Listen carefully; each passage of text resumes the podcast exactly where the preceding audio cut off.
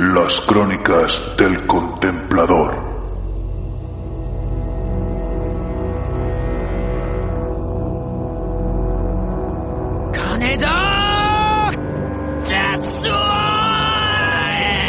System. This automated train is provided for the security and convenience of the Black Mesa Research Facility personnel. The time is 8:47 a.m. Current topside temperature is 93 degrees with an estimated of 100. Battle cruiser operational.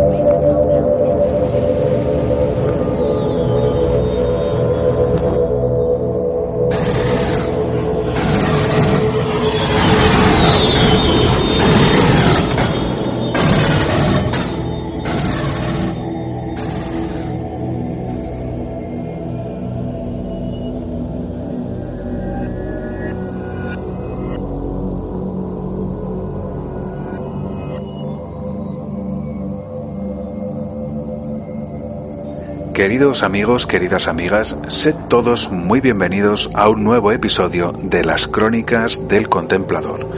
Yo soy Utuerth, el Contemplador, os saludo desde Italia y más concretamente desde la Toscana, una zona que por el momento está relativamente libre de coronavirus, por supuesto, que aquí ya contamos con bastantes casos de personas infectadas con este nuevo virus y también se cuentan ya algunas víctimas mortales. Llevo, este es el quinto episodio de este podcast hablando sobre la cuestión del coronavirus en Italia porque me parece que puede ser interesante lo que os estoy contando y lo que os voy a contar ahora y me imagino que por desgracia tendré que seguir hablando sobre esto.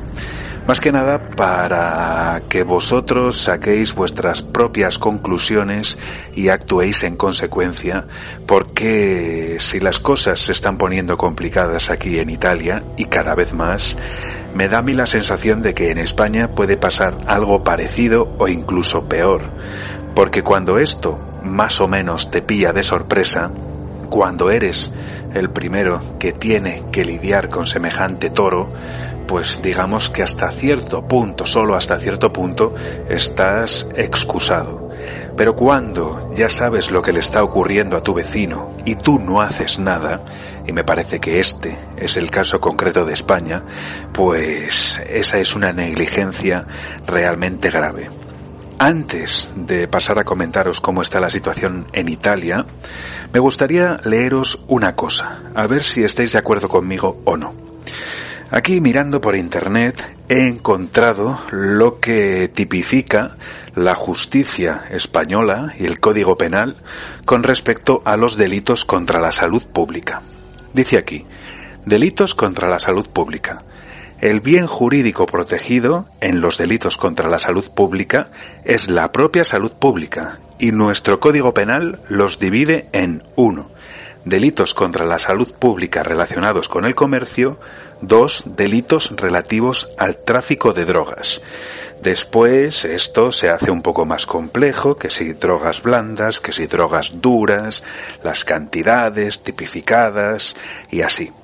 Y luego es muy importante tener en cuenta cuáles son las penas en caso de que a uno lo consideren culpable de un delito contra la salud pública por tráfico de estupefacientes. Sigo leyendo. En el caso de las drogas duras, el autor de este delito, se sobreentiende, es castigado con prisión de tres a nueve años y multa del tanto al triplo del valor de la droga objeto del delito. Las blandas, la prisión será entre uno y tres años y multa del duplo. Entonces, queridos amigos y amigas, a ver, ¿qué opináis vosotros? Si a un mulero o a una mulera, a estas personas que introducen en su ano o en su estómago o en su vagina o en las maletas o en los zapatos, pongamos 200, 300, medio kilo de cocaína y atraviesan el océano para venir aquí hasta España y luego dar la droga a quien le ha encargado el trabajo a cambio de una cierta cantidad de dinero, a estas personas La justicia está diciendo que hay que meterlas en la cárcel, de tres a nueve años de cárcel, en el caso de las drogas duras, por un delito contra la salud pública, contra la salud pública. Y aquí sabemos, en Italia y en España, que las cárceles están llenas de gente así. ¿Que las drogas están mal? Por supuesto. ¿Que hay que tratar de combatirlas de alguna forma? Pues evidentemente. ¿Que tal vez no debería haber tanta gente en la cárcel por esta clase de delitos? Pues yo creo que seguramente no debería haber tanta gente por esta clase de delitos. Pero ahora decidme, los políticos que pasan de todo, los políticos que se lavan las manos, que viven en sus torres de marfil, en sus magníficas mansiones con piscina, con servicio, con coche oficial, que no pagan nada, ni la gasolina, ni la comida, ni, los desplazamientos, que tienen dietas y cobran dietas por desplazarse hasta Madrid cuando ellos realmente ya viven en Madrid, o en Roma, vaya. Bueno, pues estos políticos, cuando hay una emergencia nacional, europea y mundial que amenaza a la salud pública, ¿qué están haciendo? Se están lavando las manos, están mintiendo, están manipulando, están aprobando cosas que luego son incapaces de realizar de verdad, están manipulando a la población, nos están dejando a nuestro libre albedrío, y entonces me gustaría a mí saber si a toda esta gentuza, si a todos estos responsables políticos vomitivos, no se les podría juzgar y condenar por un gravísimo delito contra la salud pública. Y ahora me gustaría explicarme un poquito mejor por qué yo creo que realmente a los políticos italianos y también a los españoles, no nos vayamos más lejos, habría que juzgarlos y seguramente que condenarlos por un gravísimo delito contra la salud pública. La salud de todos nosotros, la vuestra y la mía, la de vuestros seres queridos, desde el más pequeño de la casa hasta el más mayor. Ayer domingo 8 de marzo de 2020, en Italia se confirmaron ya 6.387 casos de coronavirus, con 366 muertos. Solo ayer, solo ayer, domingo 8 de marzo de 2020, 1.326 casos nuevos. 1.326 cuando el jueves 5 de marzo y el viernes 6 de marzo, los casos nuevos cada día rondaban aproximadamente los 500. Así es que estamos ya al más del doble, casi el triple. Estamos frente a un escenario en el que cada 24-48 horas se puede duplicar o incluso triplicar el número de infectados por esta enfermedad. Y esto no es que sea grave, es que es muy grave. Pero pongámonos por un momento en la mejor de las hipótesis. Pensemos que esto del coronavirus no es más que una especie de gripe particularmente fuerte. ¿Cuál es el problema? Pues que esta gripe particularmente fuerte en esta estación del año, sumada a la gripe común, a la gripe estacional, sumada a las enfermedades normales y corrientes que cualquiera puede tener. Todo esto junto está creando la tormenta perfecta que puede hacer colapsar por completo la sanidad italiana. Y lo mismo que le está sucediendo ahora a Italia, le puede suceder a España. De aquí, en 10, 15 días, 20 días a lo sumo, esto puede ocurrir. En el norte de Italia, y principalmente en la región de Lombardía, las unidades de cuidados intensivos están llenas a rebosar. Prácticamente ya no hay camas disponibles para tratar a los enfermos de cualquier tipo de enfermedad, de, trauma, de accidente, de lo que sea, que pueden llegar en cualquier momento, más para tratar a toda la gente que, está desarrollando una neumonía o una pulmonía fulgurante por culpa de este virus. Los llamamientos por parte de los directores de los hospitales pidiendo por favor a la gente que no salga de casa, rogando a la gente que realicen las cuarentenas preventivas que se les están diciendo que hagan, son terribles. O sea, los médicos están completamente saturados y son los que están más hartos de los políticos. Los servicios sanitarios están realmente al borde del abismo. Pensad que si antes en una ciudad grande como Milán tú llamabas por teléfono al número de urgencias diciendo, contando una serie de síntomas que el operador podía identificar con un ataque al corazón en proceso, en desarrollo, antes de media, una ambulancia medicalizada, una UBI móvil, tardaba aproximadamente 10 minutos en llegar a cualquier domicilio de una persona a la que a lo mejor le estaba dando un ataque al corazón, una angina de pecho o algo por el estilo. Bueno, pues ahora el tiempo medio es de 50 minutos y subiendo. Porque claro, están yendo tantos enfermos por coronavirus a los hospitales a recibir tratamiento e incluso para ser ingresados en las unidades de cuidados intensivos que las ambulancias están permanentemente ocupadas por esa clase de enfermos. Y no solo eso, sino que cuando una ambulancia termina de hacer un transporte de uno de esos enfermos, hay que parar la ambulancia y hay que desinfectarla de arriba a abajo. Aquí se están ya tomando medidas extraordinarias para poder contratar a médicos jubilados e incluso para utilizar a estudiantes de medicina de los últimos cursos porque no hay personal suficiente.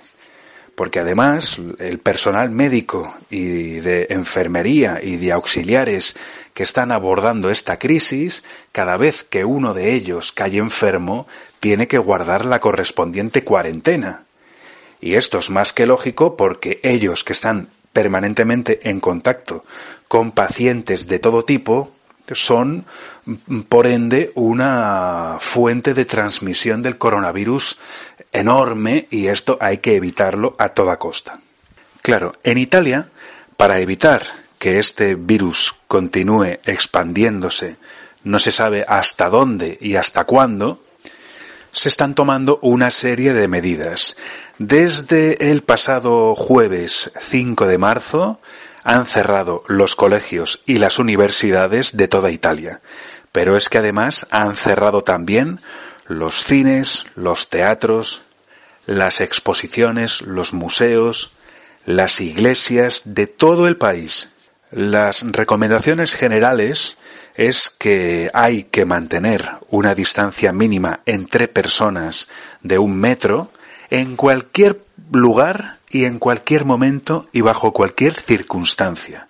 Lo mismo por la calle, algo que es completamente imposible, lo mismo en un supermercado, que evidentemente siguen abiertos, lo mismo que en un bar donde evidentemente eh, la gente puede continuar yendo y yo no sé muy bien por qué.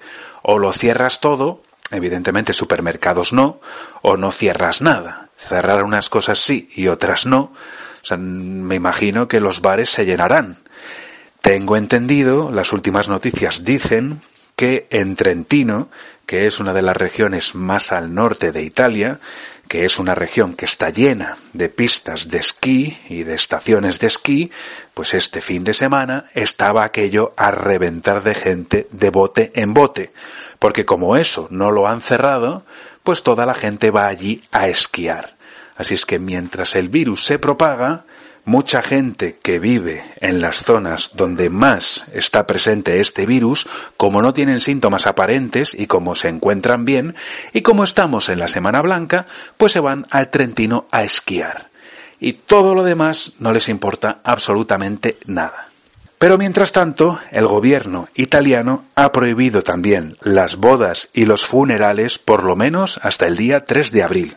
Así es que bueno, si te querías casar, pues no te puedes casar. Tendrás que aplazar tu boda. Ahora bien, si no te querías morir, pero te mueres, resulta que no te van a poder hacer un funeral. Porque claro, en los funerales normalmente va gente, más o menos. Y en los funerales, pues a la hora de darle el pésame a la familia del difunto, pues la gente da palmaditas en la espalda, dice aquello de no somos nadie, o te plantan dos besos, o te dan la mano, por lo menos te estrechan la mano, algo que también está terminantemente prohibido aquí en Italia. Es verdad que el muerto no se entera de nada cuando está ya en el funeral, y además, por suerte, el muerto ya no puede pillar el coronavirus, al menos que se sepa, pero resulta que no sé qué van a hacer contigo, pero hasta muerto, si eras alguien solitario de vivo, pues de muerto exactamente lo mismo, porque te van a tener que enterrar sin nadie presente, o con poca gente, o no sé si con tus familiares más estrechos, y luego irá alguien allí a controlar que haya un, un metro de separación entre unas personas y otras. Allí todos velando al finado, pero con cierta distancia entre unos y otros. Y luego, claro, hoy que estamos ya a lunes 9 de marzo de 2020, tengo que comentar la medida estrella del gobierno, que ha sido cerrar toda la región de Lombardía y otras 14 provincias del norte de Italia, de tal forma que lo que pretende el gobierno es crear una cuarentena masiva para 16 millones de personas. Esta medida, esta radical medida, que podría tener algún sentido si, si se hiciese bien, fue tomada, fue aprobada por el gobierno Conte, por el gobierno italiano, el gobierno Conte II. Conte es el presidente del Consejo de Ministros, fue tomada en la noche entre el sábado 7 y el domingo 8 de marzo de 2020. Pero fijaos cómo es la clase política italiana y luego pensad si la española es parecida o no. Antes de que se aprobasen estas medidas, antes de que el decreto fuese rubricado con la firma del presidente del Consejo de Ministros, el señor Conte, el borrador de este decreto ley se filtró y empezaron a salir noticias en medios de comunicación nacionales, italianos por lo tanto, e internacionales inmediatamente, comunicando a la opinión pública que todas esas zonas, toda Lombardía y otras 14 provincias iban a, iban a ser cerradas a cal y canto. Claro, hay que leer la letra pequeña. ¿Por qué vamos a cerrar esas regiones del norte de Italia? ¿Por qué van a ser cerradas? Para intentar evitar la expansión del coronavirus por todo el país para tratar de controlar la situación de una forma u otra, para pedir por favor a la gente que si te encuentras bien no tienes ningún problema, que salgas lo menos posible a la calle, que intentes no contagiarte para no saturar el sistema sanitario. Ni más ni menos. Y si ya estás un poco enfermo, pero los síntomas son leves, te quedas en tu casa hasta que te cures. Si tienes algún problema más grave, llamas nuevamente a los servicios de emergencia. ¿Qué es lo que hizo la gente no cuando se aprobó el decreto, sino cuando se filtró el borrador del decreto? Correr a toda velocidad a las estaciones de tren más importantes, por ejemplo, de Milán, a coger el primer tren que te llevase lo más lejos posible de allí. Tomaron por asalto todos los trenes que encontraron, que en la madrugada del sábado al domingo pues no eran demasiados la gente con las maletas, con las mascarillas, con los guantes, sentados donde podían, sentados en el suelo, en cualquier parte. O sea, que cuando el gobierno te va a pedir que seas prudente, que te quedes donde estás y que no te muevas del sitio donde te encuentras, que es un sitio particularmente golpeado con este virus, ¿qué es lo que hace la gente? Justo lo contrario salen corriendo de la zona roja, salen corriendo del centro de Milán y marchan a cualquier sitio. A Sicilia, a Calabria, a Toscana, a cualquier región. Entonces, por esto decía yo que nos encontramos frente a la tormenta perfecta. Una sociedad que ya no tiene valores, que no es capaz de hacer nada unida, una especie de sálvese quien pueda general. Una clase política bochornosa, vergonzosa, patética y criminal, que está atentando contra la salud pública. ¿Quién es el que ha filtrado o la que ha filtrado, ya que ayer fue el Día de la Mujer? ¿Quién es el que ha filtrado o la que ha filtrado el borrador del decreto ley? ¿Quién es el que ha promovido o la que ha promovido que la gente salga corriendo, que salga huyendo, esparciendo por todo el país este virus? ¿Quién?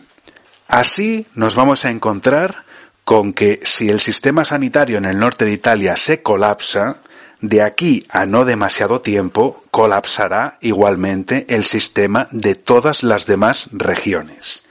Después ya sabemos, porque vamos siendo mayorcitos y no nos chupamos el dedo, que la felicidad va por barrios.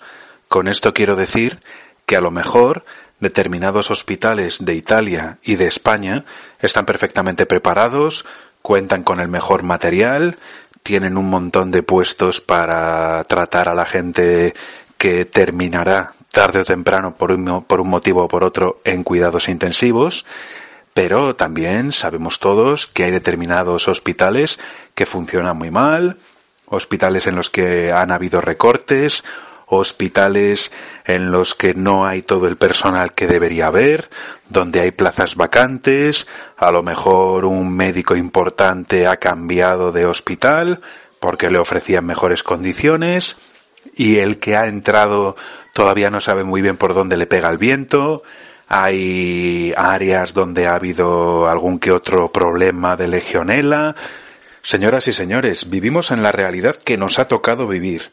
Vivimos mejor que nunca, desde un punto de vista médico y desde un punto de vista científico. Así y todo, sabemos perfectamente en qué hospitales, en qué regiones y en qué provincias de Italia y de España las listas de esperas son insoportables, mientras que en otros sitios esas mismas listas de espera o son mucho más reducidas o directamente ni existen. Y este es el problema con el que estamos lidiando aquí en Italia y no se ve muy clara la solución.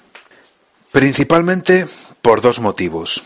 Por la incompetencia de la clase política, por su ineptitud, porque son, desde hace tantos años ya, una banda de mamarrachos y de mamarrachas que solo piensan en su propio bien, que solo piensan en comer gratis, en llenar sus panzas, en tener cuentas corrientes enormes, en sus grandes mansiones, en sus áticos de lujo, en sus fantásticas vacaciones, en coger aviones y jets privados, y el que vale vale en política y el que no a Europa, donde están ya los más tontos, los más lerdos y los más cerdos, una banda de ovejas y de borregos pastoreados por un par de ellos listos que andaban por ahí y que hablan alemán. Y me estoy refiriendo más que nada al caso de Italia, pero también al caso de España. Por si esto fuera poco, y hablando de la sociedad italiana, yo cuando era joven, venga va, vamos a aligerar un poco, yo cuando era más joven, ¿eh? todavía más joven, eh, a veces se me escapaba aquello de los italianos son, los italianos dicen, los italianos creen, los italianos piensan. Ya cuando he crecido un poquito más me he dado cuenta de que efectivamente conozco a muchos italianos, pero no conozco a todos los italianos, no puedo hablar de todos los italianos en su conjunto. Así y todo, si hablo de los italianos que yo conozco, y si hablo de la ciudad en la que vivo, tengo que decir que desde un punto de vista organizativo, los italianos son geniales cuando algo les gusta. Así es que aquí, como te guste un determinado juego de tablero, un género cinematográfico o literario, un tipo de música, como te guste cualquier cosa, aquí te vas a encontrar con un club, con una asociación que desde un punto de vista organizativo seguro que tiene mucho que ofrecerte. Pero con respecto a la cuestión pública, los italianos, y aquí evidentemente estoy generalizando, son un auténtico desastre. En la ciudad en la que yo vivo, casi casi la policía municipal a la hora de multar a los vehículos no existe. O sea, prácticamente no ponen multas. Eso sí, Hay zona azul, hay hora, hay que pagar por aparcar en cualquier parte. Lo mismo en el centro que en un barrio periférico tienes zona azul por todos lados. Y encima, dependiendo de la zona, me parece que puedes llegar a pagar hasta un euro veinte o un euro ochenta por cada hora. O fracción. Es decir, un atraco a mano armada. Pero luego no ves a los municipales poner multas con los coches en doble fila, en triple fila, encima de los pasos de cebra, ocupando por completo aceras destrozadas y ya de por sí súper estrechas. Aquí los italianos hacen literalmente lo que les da la gana. Les encanta ir con el coche y como no encuentren sitio para aparcar, pues te plantan el coche en el sitio para inválidos y el inválido que se las apañe como buenamente pueda, si total son 20 minutos o media hora, ¿qué más da? Otra cosa que a mí, sinceramente, me preocupa es que los italianos sí que están acostumbrados y sí que les gusta salir y compartir cosas entre ellos fuera de casa, quedar con los amigos, pero creo sinceramente que es algo que nos gusta todavía más y que hacemos con mayor asiduidad en España. Y esto va en nuestra contra, ahora me estoy poniendo en el rol de español que no dejo de ser, a la hora de que este contagio siga creciendo descontroladamente. Y esto también tiene que ver con el estado que te encuentras aquí. Yo lo dije ya en algún episodio de estos de las crónicas del contemplador dedicado al coronavirus. Vivo en Pisa, una ciudad de la Toscana, una ciudad pequeña con 80.000 habitantes que vive más que nada de la universidad, un campus muy grande, con toda clase de facultades, y del hospital. Los universitarios son una banda de guarros. Son la linfa eh, que da de comer a la ciudad, principalmente a través de los alquileres y de los comercios y así. Muchos clientes son universitarios, pero luego son una banda de cerdos que lo dejan todo que parece aquello un muladar. Pero claro, se lo han puesto fácil, porque resulta que no hay policías controlando eso, que no hay apenas papeleras y luego además los estudiantes se reúnen en una, dos o tres zonas muy concretas, entre otros motivos porque no hay ni siquiera bancos en los que sentarte por la calle. Las carreteras están reventadas, llenas de baches, cada vez que llueve se revientan todavía más, las parchean y los parches duran dos minutos, las calles están muy pobremente iluminadas, cada vez que llueve aquí con fuerza se termina montando pollos enormes, incluso con inundaciones. ¿Y qué es lo que quiero decir con esto? Pues que si mañana aquí se monta un pollo como el que se ha montado en Lombardía y en las otras 14 provincias italianas del norte en el que supuestamente en las que supuestamente lo han cerrado todo, la gente, en vez de quedarse tranquila y buena en casa, huirá se marcharán corriendo tal vez sin saber que ya están infectados por el coronavirus, tratando de evitar quedar contagiados por esa enfermedad.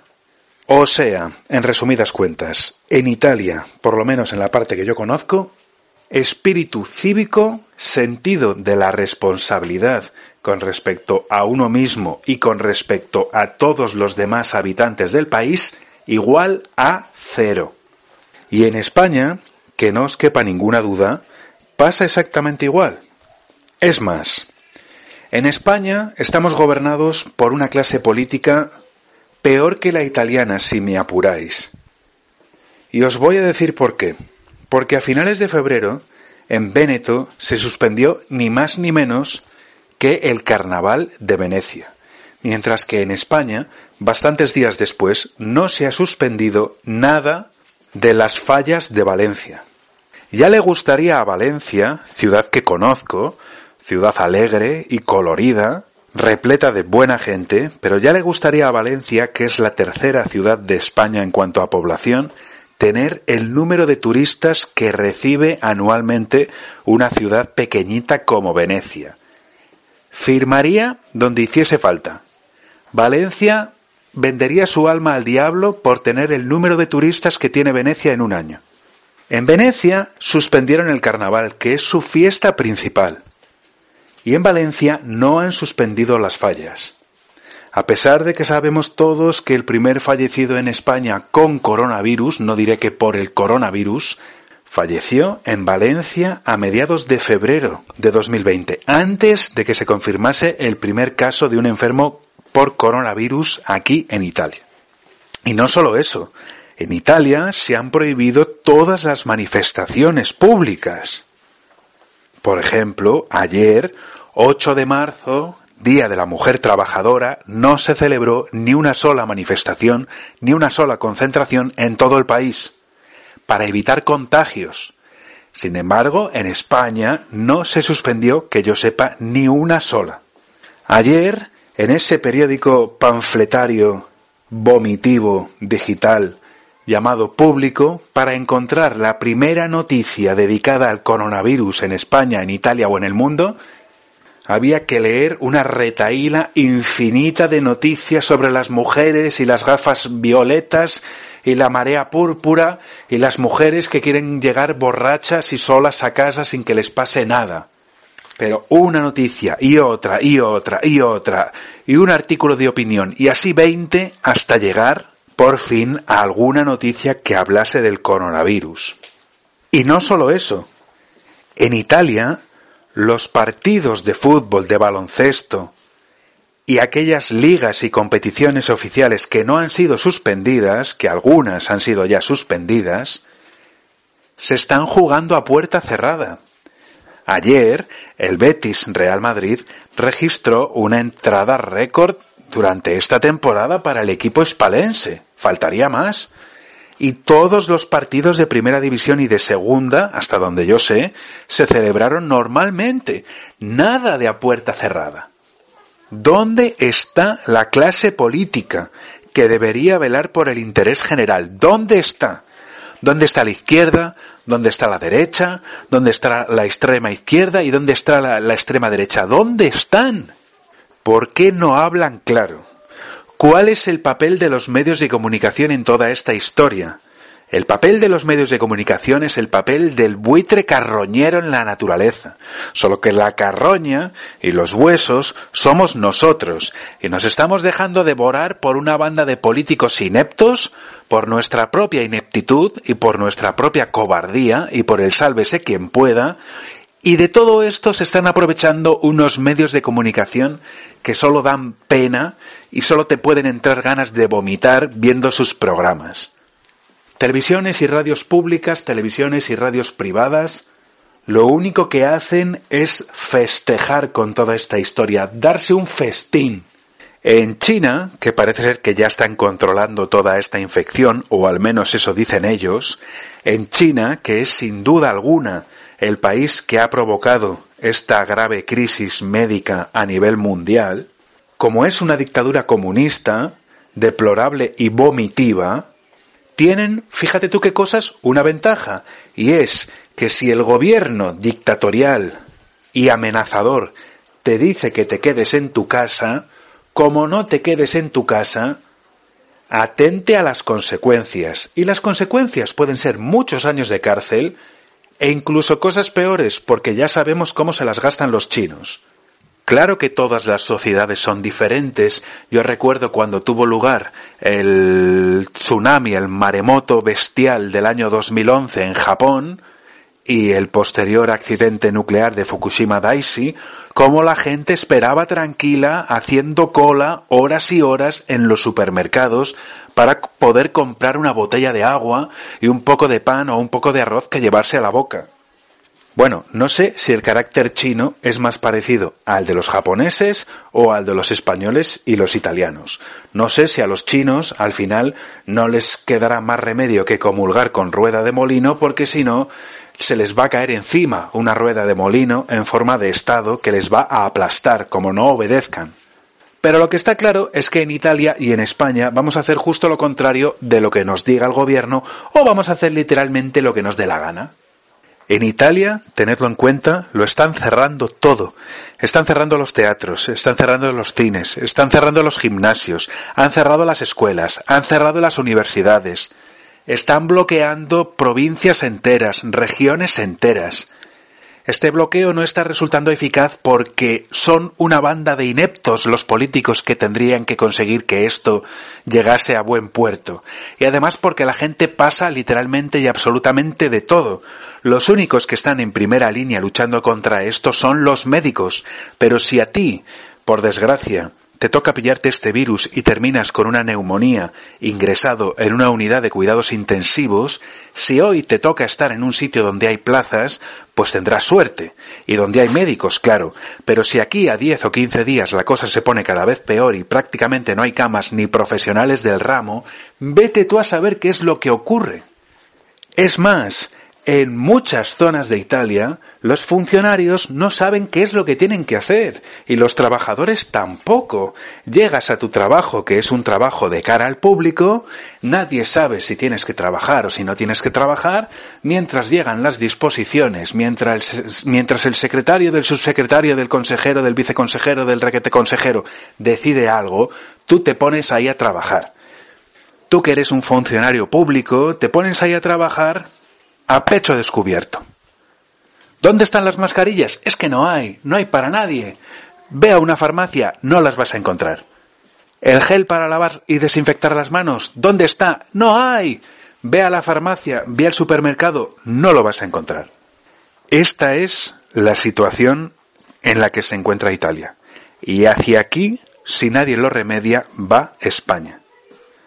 Vosotros pensad en el político al que más admirabais cuando erais todavía inocentes y eventualmente creíais en la política. Y pensad igualmente en el político al que más odiabais o al que más odiáis.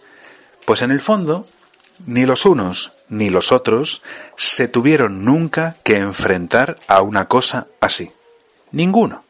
Ni Adolfo Suárez, ni Leopoldo Calvo Sotelo, ni Felipe González, ni José María Aznar, ni José Luis Rodríguez Zapatero, ni Mariano Rajoy, ni Pedro Sánchez y Pablo Iglesias.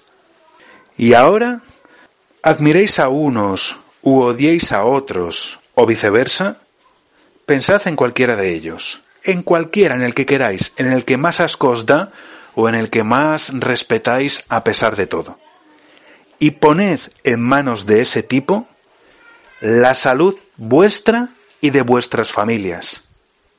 ¿Vosotros realmente pondríais vuestra salud y la salud de vuestra familia en manos de cualquiera de estos individuos que acabo de nombrar? Bueno, pues que sepáis que teniendo en cuenta las circunstancias actuales, Pedro Sánchez, que es el presidente del gobierno español, se va a tener que enfrentar a la peor crisis con respecto a la salud pública que nunca haya afectado a España. Esta crisis en Italia, este rollo tremendo del coronavirus, empezó a finales de febrero de 2020. Hoy estamos al lunes 9 de marzo de 2020. 366 muertos por el coronavirus famoso. 366. Pensad en cualquier terrible tragedia que haya tenido lugar en vuestro país. Puede ser España, puede ser Italia, puede ser cualquier otro. Pensad en un accidente de aviación, en un terrible accidente de tren. Pensad también cómo se comportaron los políticos cuando tuvieron lugar aquellos accidentes. Pensad incluso en los peores atentados terroristas que hayan azotado nunca Italia o España. Bueno, ninguno de esos casos de forma individual, ninguno costó 366 vidas y subiendo, con una tasa de infectados que se multiplica por dos y casi hasta por tres cada 24-48 horas. Y yo no pretendo hacer alarmismo. El alarmismo me ha venido a mí a buscar. Porque yo ya paseo por la calle y veo gente con mascarillas. Y no me quiero ni imaginar lo que tiene que ser el norte de Italia y la zona roja. Ciudades medio fantasmas, gente encerrada en casa, gente con miedo, el que puede huye, aunque aquí están amenazando con la cárcel, pero a ver luego quién cumple eso y a ver luego qué dicen los demás presidiarios si uno de esos que eh, resulta que se quieren fugar de la zona roja da positivo y lo quieren meter a la cárcel, a ver qué pollo no se monta. Las medidas drásticas que se toman aquí, a la hora de aplicarlas, son un chiste, son una broma. Nadie está velando porque se cumplan las disposiciones gubernativas. Aquí cada municipio, cada ayuntamiento, cada provincia, cada región tiene que hacer lo que pueda si es que puede y quiere. Con los medios que tenga. Imaginad si de repente a un municipio pequeño o a la fracción de un ayuntamiento perdido de la mano de Dios, de repente le obligan a este municipio a realizar una cuarentena obligatoria y resulta que el alcalde de ese pueblo, a lo mejor con uno o con dos policías municipales, se tiene que preocupar de que nadie entre ni salga de un pueblo que a lo mejor tiene, yo que sé, 800, mil habitantes o 1500 habitantes. Y entonces, ¿qué tiene que hacer? Ese alcalde y ese policía municipal o esos dos policías municipales, trabajar 24 horas al día durante una semana consecutiva. Esta es la situación en la que nos encontramos en Italia. Eso por no hablar de los problemas económicos derivados, la bolsa que solo hoy, lunes 9 de marzo de 2020, la bolsa italiana, que ha perdido un 11,33% en un solo día. Así que, queridos amigos y amigas, preocupado y desilusionado y muy cabreado, me despido por hoy. Os digo simplemente que tengáis cuidado. Desde luego no tenéis que confiar en vuestros gobernantes, ni lo más mínimo, más bien al contrario, pero eso no significa que tenéis que hacer lo contrario de lo que os digan. Tenéis que mirar por vosotros mismos, pero también tenéis que mirar por vuestros seres queridos y empatizar con cualquier otro ciudadano de vuestro país. No hay que ir por ahí si uno tiene catarro, hay que procurar moverse lo menos posible. Hay que procurar mantenerse bien de salud. No hay que saturar los centros médicos y de salud si uno realmente no tiene algo urgente o algo grave. Yo solo quiero que esto pase y que pase lo antes posible, pero evidentemente no está en mi mano. Sé que tampoco está en vuestra mano. Al menos este audio me sirve para desahogarme para contaros mis historias y para advertiros. Lo que está sucediendo aquí en Italia puede suceder perfectamente en España dentro de una semana o dentro de diez días. Negar la realidad es un craso error. Si esto es poco más que una gripe común, pues no hay ningún problema, es así, pero que lo dejen claro. Ahora bien, si esto del coronavirus es poco más que una gripe común, pero amenaza con colapsar el sistema sanitario español, como está ya colapsando el sistema italiano de salud, tendríamos que saberlo. Y los políticos tendrían que estar obligados a comunicárnoslo. Tenemos que saber la verdad. Y no nos la dicen, más bien al contrario, nos la ocultan a propósito. Pero bueno, creo que ya he hablado bastante por hoy. Espero que os haya gustado este episodio. Y si queréis desconectar un poco, ya sabéis que tenéis mis otros podcasts, La nave blanca, que encontráis en iVoox y en iTunes, un podcast de historia, arte y misterio para viajar a otros lugares, a otras épocas y a otros tiempos seguramente peores desde un punto de vista médico y desde un punto de vista científico, pero este es el tiempo que a nosotros nos está tocando vivir y queremos vivirlo bien en compañía de nuestros seres queridos. Cualquier cosa que amenace esto nos preocupa, como es lógico. Si no, no seríamos seres humanos, seríamos robots. Tengo otro podcast que es Jugando Solo, podcast que hago con Franjo el Liche, al que saludo desde aquí porque me imagino que me estará escuchando. Es un podcast dedicado a los juegos de tablero en solitario y no solo. Y además, si os gusta cómo hablo, puede que os guste también cómo escribo. Hace poco menos de un año publiqué mi primer libro, titulado Sicilia Nostra, Crónica de Cosa Nostra, desde la liberación de Sicilia hasta la muerte de Totò Riina, 1943-2017. Es un libro que encontráis en Amazon, en cualquier país del mundo está disponible, tanto en tapa blanda como en formato de libro digital. Cuesta 2,99 euros el libro digital y 8,99 euros el libro de tapa blanda. Así, si compráis mi libro, me echaréis una mano, además de llevaros un libro, me ayudaréis a que pueda seguir grabando podcast. Así que nada más por hoy, queridos amigos, queridas amigas, cuidaros, esto es lo más importante, proteged a los vuestros, empezad a desarrollar cierto espíritu cívico y patriótico, considerando el civismo y el patriotismo, el defender los intereses de toda la población de vuestros países, normalmente contra una clase política corrupta y criminal. La salud pública no es otra cosa que la salud de todos, y los políticos no la van a defender. Así es que depende única y exclusivamente de todos nosotros. Supongo, amigos y amigas, que mañana martes 10 de marzo volveré a la carga y os contaré qué tal anda la situación aquí por Italia. Hasta mañana, me despido ya, mandándoos a todos un cordial saludo y un abrazo muy fuerte.